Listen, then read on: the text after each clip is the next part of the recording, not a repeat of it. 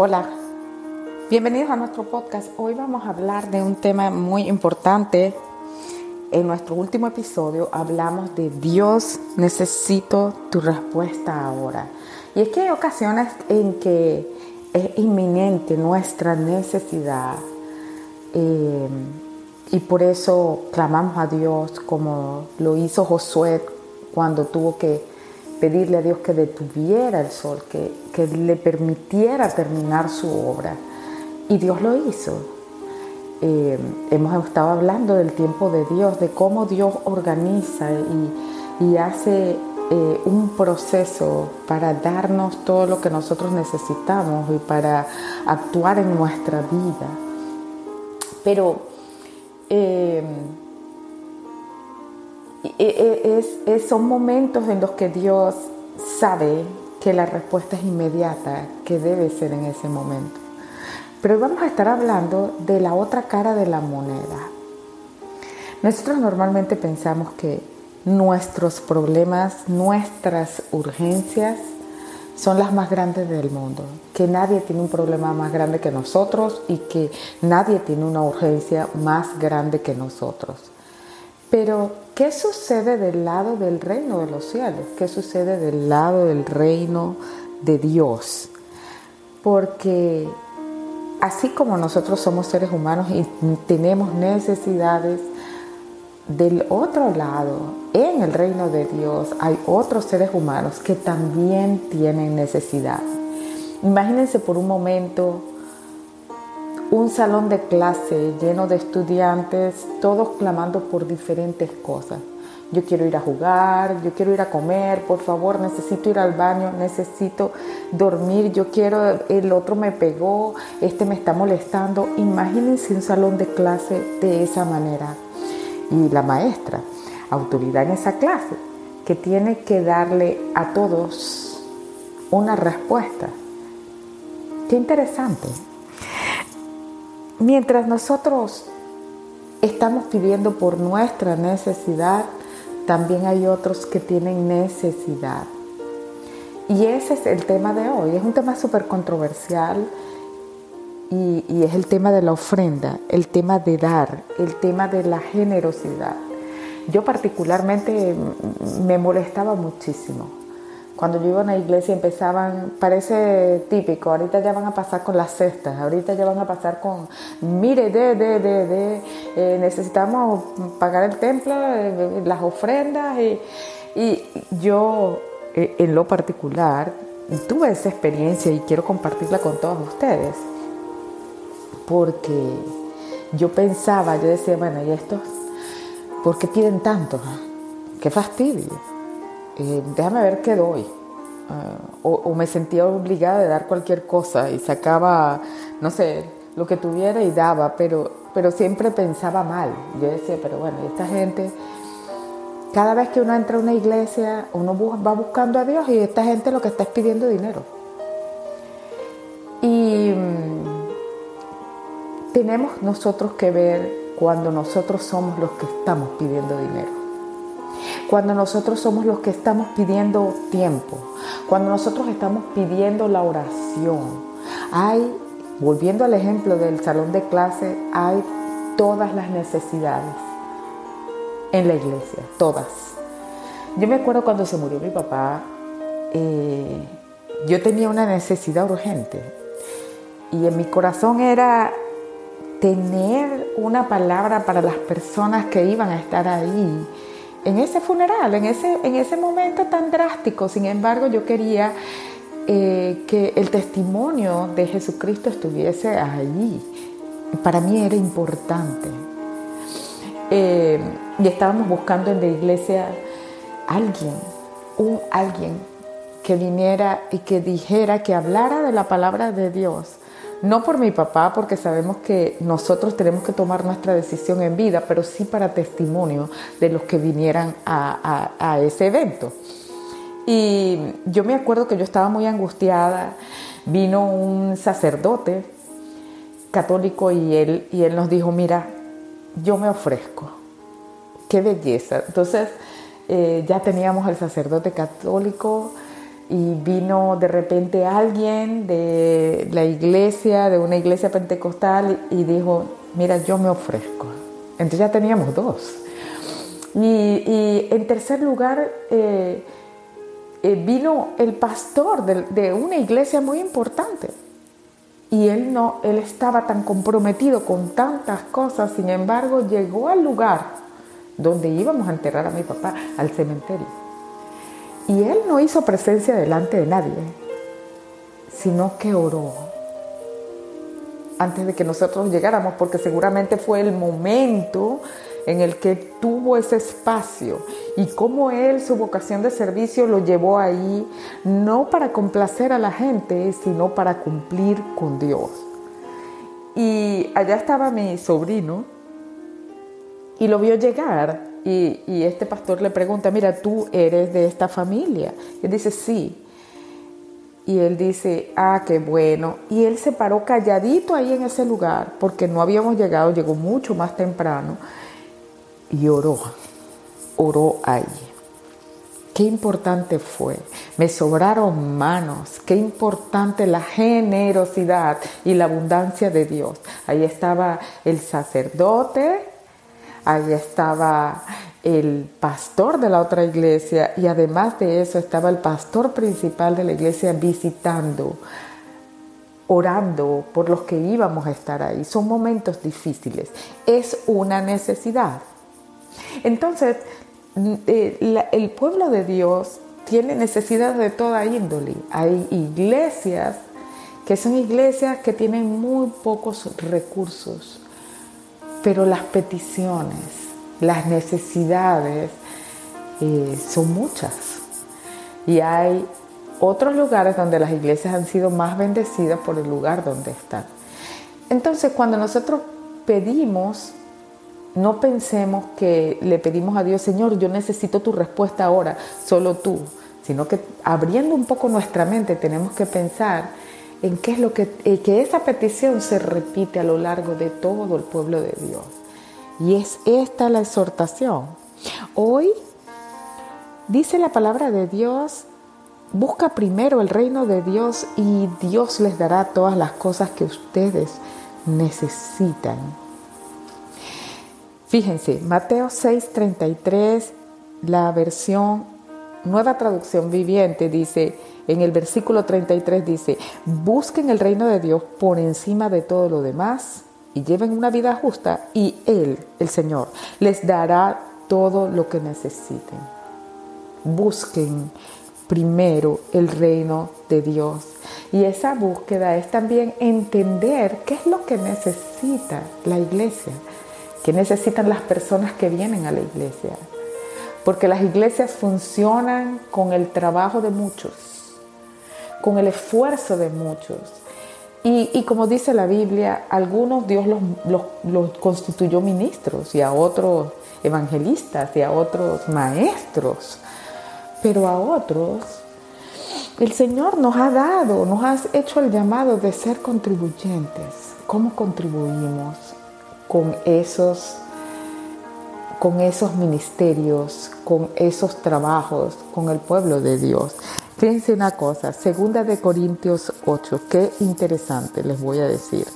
Dice, segunda de Corintios 8, versículo 3, Reina Valera.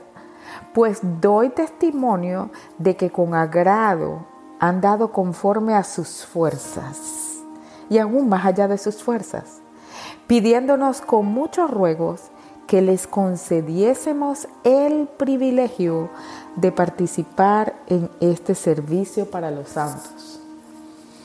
Había una iglesia que estaba pidiéndole a Pablo, oye, déjame contribuir, déjame participar en este servicio, en este privilegio del servicio a los santos. Es un privilegio es un privilegio contribuir a la obra de Dios. Es un privilegio contribuir al servicio a los santos. Porque cuando nosotros acatamos y entendemos que el cuerpo de Cristo, la iglesia, tiene que dar respuesta a muchos y nosotros podemos contribuir en esa respuesta basado en lo que Dios nos ha dado y en sus respuestas para nosotros, nosotros estamos abonando aún más para nuestro propio provecho. Fíjense esto, dice en el versículo 8, en el versículo 12 de 2 de Corintios 8 dice, porque si primero hay la voluntad dispuesta, será acepta según lo que uno tiene y no según lo que no tiene. Ha habido mucha controversia y discusiones cuando las iglesias hablan correctamente acerca del 10%. Eh, porque en varios lugares de la Biblia habla de las primicias, habla del 10%, habla de que Abraham de sí mismo dio el 10%. Habla de que Jacob le promete a Dios en ese encuentro con Dios, le promete que si Dios le libra, que si Dios le ayuda, que si Dios le bendice, entonces él se comprometía a darle el 10% de todo. Así que el 10% es, es, es real, es correcto y está en la palabra de Dios. Pero no debe servir para una soga, para entristecer nuestro corazón. Ese no es el propósito del 10%. Porque Dios sabe lo que tenemos y lo que no tenemos.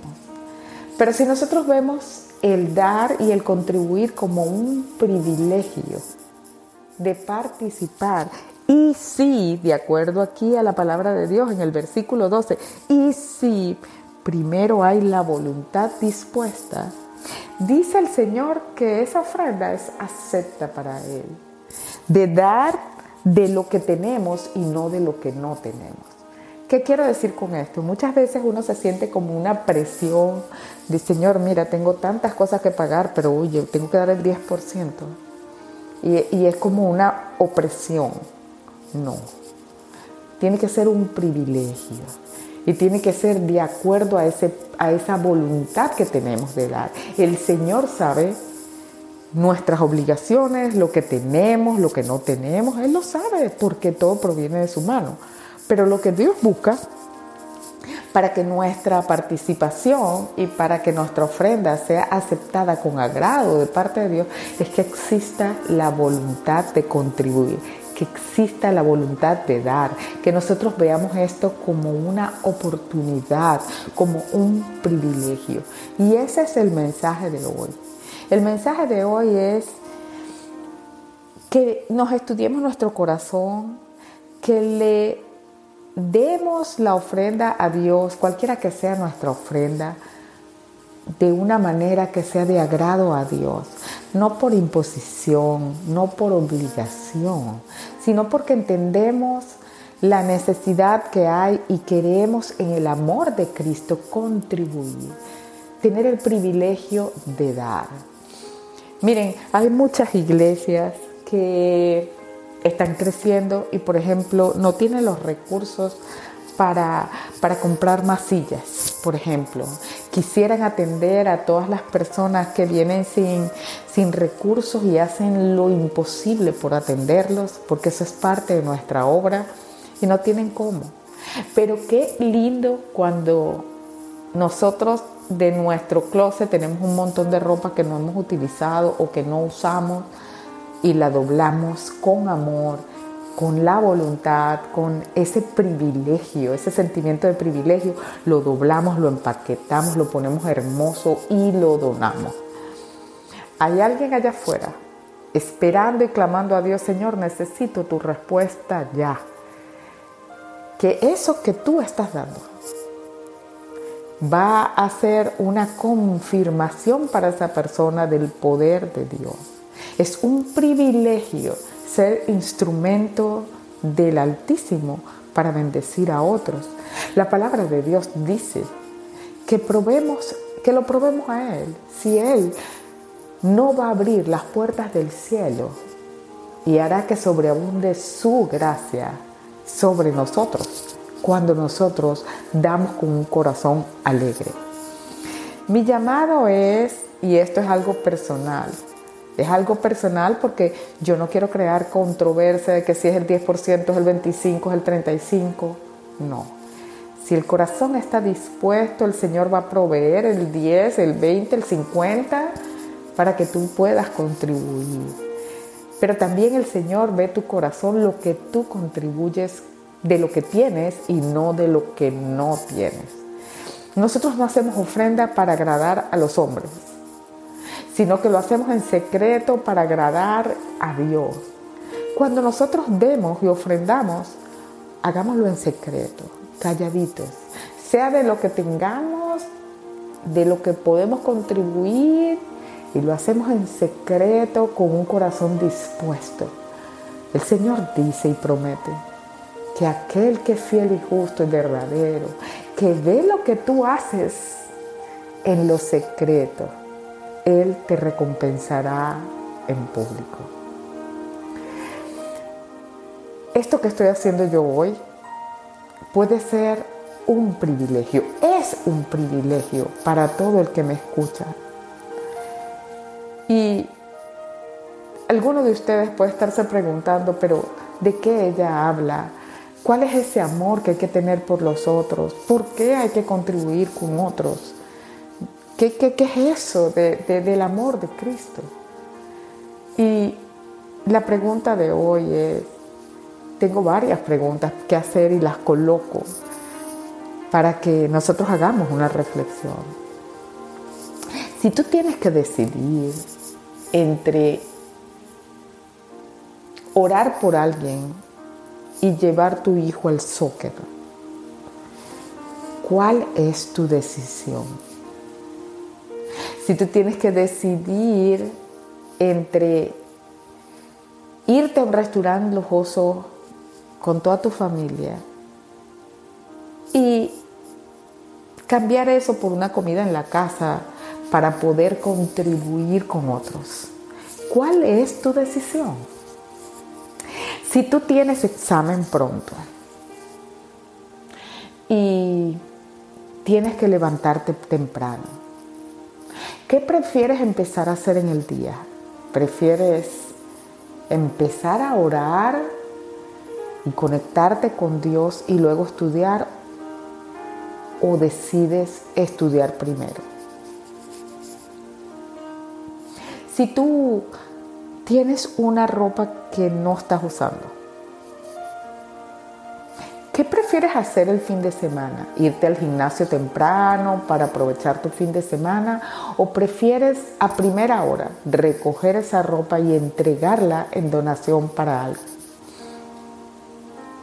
Esas respuestas las dejo ahí para reflexión nuestra. Porque poner a Dios en primer lugar y buscar primero el reino de Dios y su justicia, se trata de esa decisión continua. No es una decisión que viene sola, sobrenaturalmente, ay, decido primero por Dios. No, no, no, no. Es algo deliberado.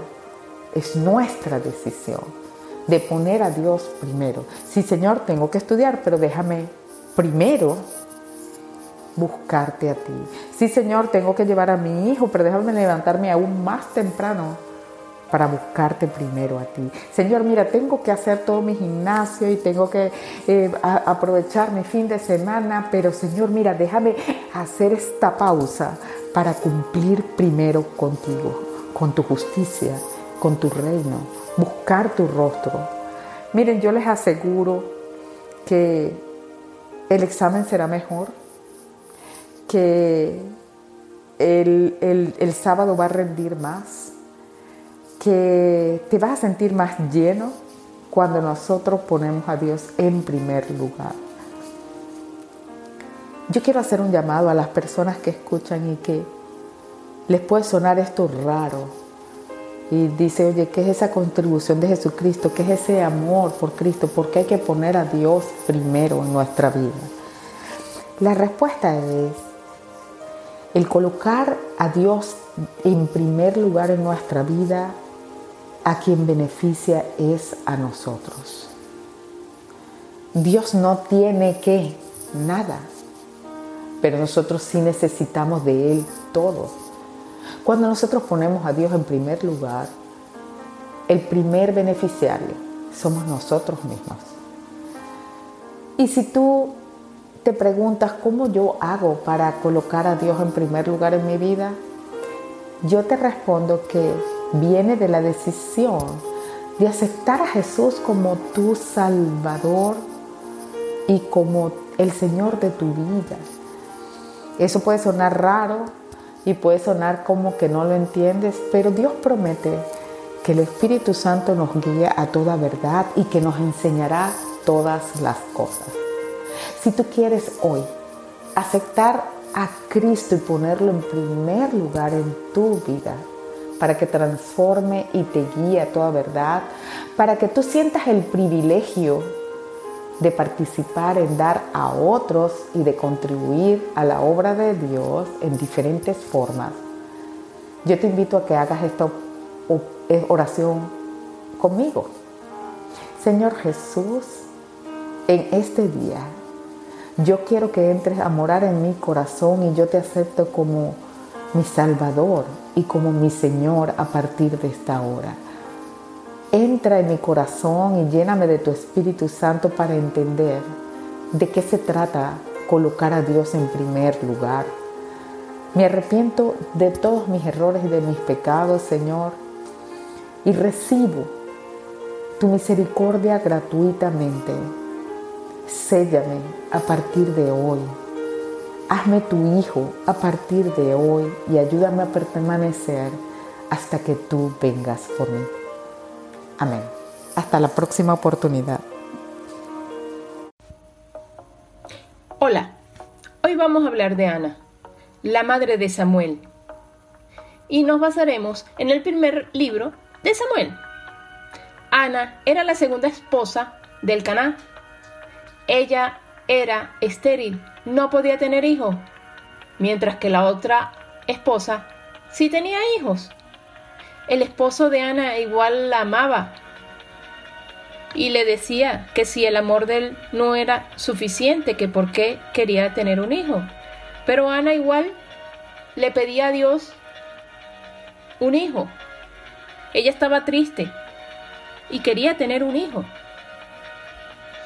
A lo largo de la historia de Primera de Samuel, vemos la devoción de Ana a Dios Ana no perdió la esperanza en su angustia, a pesar de que el tiempo pasaba.